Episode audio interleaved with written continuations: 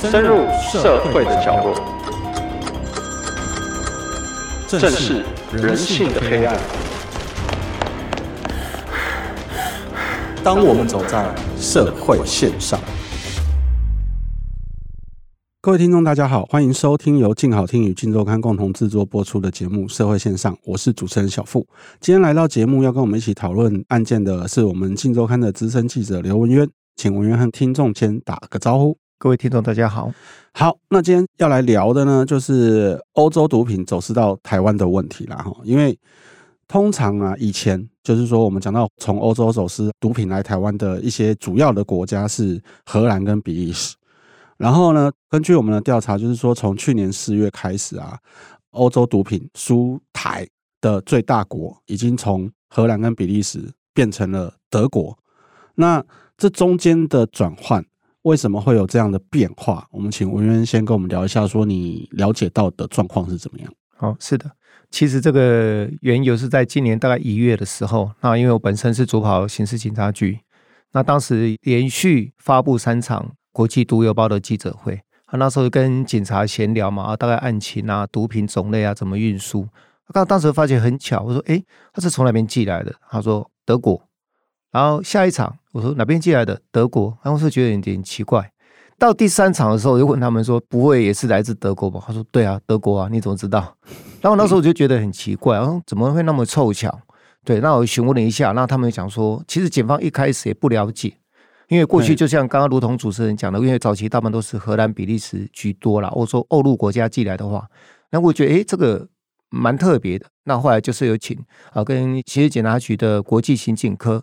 那另外，国外的一些文献报道，就是说可能跟去年的那个乌俄战争有关，嗯，因为乌俄战争的话，可能有飞弹啊、飞机什么影响，所以它一般原本传统的航线，哦，就会被迫改变，嗯，啊，变成说，所以国际航班上面有一些调整，嗯，后来就变成说，在欧洲来讲的话，德国算是一个最大的一个经济体了，哈，等于说它的不管经济活动啊什么各方面，其实它就是蛮重要的一个国家，所以有很多航线就慢慢调整到。加重在德国飞机起降的比例，嗯嗯，那等于说好像有一些贩毒集团，那他们可能有看准，因为他们这种一般国际毒油包就是用鱼目混珠的方式，对，所以他们后来有一些就是有转移阵地，从德国那边寄回来，就是趁你在忙的时候就对了，对啊，像他们的机场有一些安检人员啊，或者是地勤人员，就是说他们可能在安检工作上面，因为航班增加了，但是。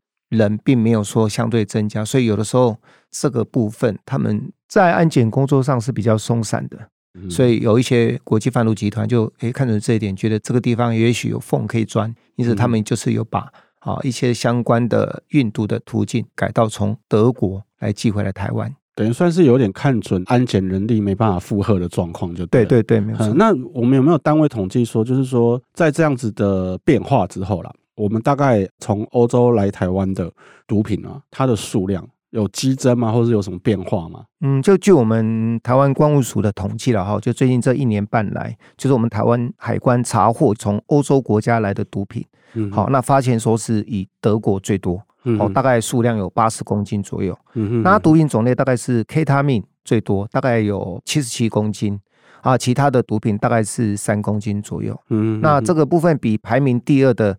比利时，好，比利时当时统计大概是有四十六公斤，好，而且这些从德国这边查过来，几乎都是从乌俄战争之后才被查获的，所以在乌俄战争之前，从德国来的比例比较少，比较少。对啊，为什么就是毒品啊？其实以像我们台湾来讲，我们不管是我们出国，或是我们寄东西出去，其实台湾在这次的层面，因为毒品管制的种类也比较多，所以台湾也查的比较严。那为什么贩毒集团可以那么轻易的从德国就寄出来？这个东西应该是讲说每个国家国情不一样，嗯、就是说当然你机场可能对一些大麻、K 他命啊这些的认知跟认定上是比较不一样。嗯、简单来讲，像在欧洲来讲，他们有时候把这些安非他命啊、K 他命啊，或者是大麻，他们基本上会把它当做是药品。甚至是说管制药品，嗯，好，意思是说，你如果数量少的话，就把你当刚刚所讲的。可是如果在我们台湾，就算是零点一公克，嗯嗯，他把你当毒品，嗯所以这个国情上认知不一样，好嗯心态，所以在执法单位在执法的心态上当然不一样，嗯所以在欧洲很多国家，他可能看啊，你如果几克啊或几十克，好，这是一个比方，那他们可能就觉得啊，这个还好，在台湾零点一公克都不行，对。所以这个东西就是国情认知上有一个很大的差别，嗯啊，另外一个就是除罪化的问题，嗯。像 K 他命也好啊，或者是大麻，其实在欧洲多数的国家都是除罪化。像大麻，他们甚至把它拿来认为说那只是娱乐用的，就跟美国很多地区也是这样子。所以这个他们认为、哦、没有什么就没什么，对对对。啊可是我们台湾大麻，你查到一片也是一样，也是把你当毒品来送办。所以这个啊欧美国家跟台湾的认知是不一样的。那所以当然是毒品还是药品，那大家的观点执法的标准就有差，就对，了没有错，没有错。对，因为像我们都知道说大麻在荷兰基本上就是合法的嘛。对，对那美国当然是看各州各州的规定不一样。那其实贩毒集团等于也是钻这个漏洞了，哈，欧洲把它当药品这个漏洞来进行毒品的运输贩卖嘛。那就你的了解啊，贩毒集团大概有哪些手法？然后像刑事局破获那个跨国的毒油包，他可能有抓到毒油包，可是他的上下游好不好追？还是说他中间有没有制造什么断点，让警察抓不到人？早期就警方收集到的资料，就是贩毒集团在欧洲早期在比利时跟荷兰的部分，基本上等于说已经把毒品的一些半成品做一些的加工跟运输。嗯，但他为了避免警方追查，所以他基本上会做一些断点，就是说可能我今天在某个国家的 A 地，好，我可能把它打散，就是做成半成品。那我运到 B 地之后，把它另外再包装起来。那包装完之后再运到西地，那可能再来寄。所以它基本上就是做一个让上中下游做一个明显的断点，让你要去追查是有点困难的。嗯，对。那另外一个这个毒油包来讲，它比较特别，因为它是走空运。空运来讲就是飞机运输嘛，它的速度非常快，就是它可能几个小时或十几个小时就到台湾了。嗯。而且它的量不多，它可能一次几百公克。嗯嗯。好，那你要夹藏在那么多东西里面，坦白讲也不见得能够第一时间发现。所以因为它量少。它等于说，我密集，我一天可能不同的航班借个十个航班，然后量少，嗯、那坦白讲，要被发现的几率有的时候会低了嘛。对，所以他就给你赌没被查获的几率。嗯、所以这个部分因为量少，也是一个很大的问题。嗯、对，那另外一个就是说，他们藏的方式跟过去不太一样。嗯、像刑事局今年的部分，它有几个就是我们一般男生的那种西装，他有时候就要把西装钉起来，那个他们叫做瓦楞板。哎、那瓦楞板因为它里面有一些空隙。像当时有查获，他们就把 K 他命塞在倒在那边。那这个东西坦白讲是过去是没有发现，很少发现的。嗯、那有一些他也把它藏在钢瓶里面啊，嗯，哦，或者是咖啡包里面啊，或者是一些玩具里面啊，保健食品啊，或者是健康食品这样子。嗯、那其实，在海关里面，他们有时候就会发现，像这些东西，他会觉得很奇怪，这些东西台湾都有，嗯，你干嘛从欧洲寄过来？对，其实他们海关人员就会特别注意。那你像衣服啊，那衣服看起来也不是什么高级名牌啊，一件要几万块那一种，就是很简单的衬衫。那在警方来讲，那你在台湾买就好了，我干嘛从欧洲进来？所以他们就会觉得从这些特征，他觉得哎很怪，因为你寄的那个运费都比那个衣服还贵啊，那为什么干嘛用寄的呢？所以他们就发觉这里面一定有猫腻，果然查出来里面就有加藏毒品，所以这个部分因为量少。也是一个茶器上面一个很困难的地方，嗯、对，因为它可以隐藏在很多东西里面，像刚刚提到玩具，很平凡的东西里面，对啊，好玩具，它那个一个玩具大概不用三十块吧，你花几百块从国外寄来，对，你寄送的东西，警方来讲，这个东西在国内再稀松不过了，那你为何要大费周章从国外花那么多钱寄来？对，其实这很多小技巧也是靠海关他们的经验，对经验去累积去发现的。那好像说连寄信都可以，是不是？他们有在信哦，就一般的信里面就有抓到毒品。一般平信的部分大部分是大麻，就是大麻种子啊，因为它很小嘛，信是比较薄的，它可能就夹杂一些大麻的烟草，已经干燥好的哦，这部分平风干那一种。对对对对对对，所以大麻部分有很多用平信。嗯嗯嗯嗯。那所以其实这样讲的话，像贩毒集团在这疫情期间改用空运，可能也是因为海运塞港嘛。这个倒没有，就完全就是空运它快速的特性，嗯、就是我今天寄，可能明天就到。你如果海运从欧洲回来，大概都要将近一个月。嗯、对啊，那如果空运的话，我今天寄，明天大概就到了。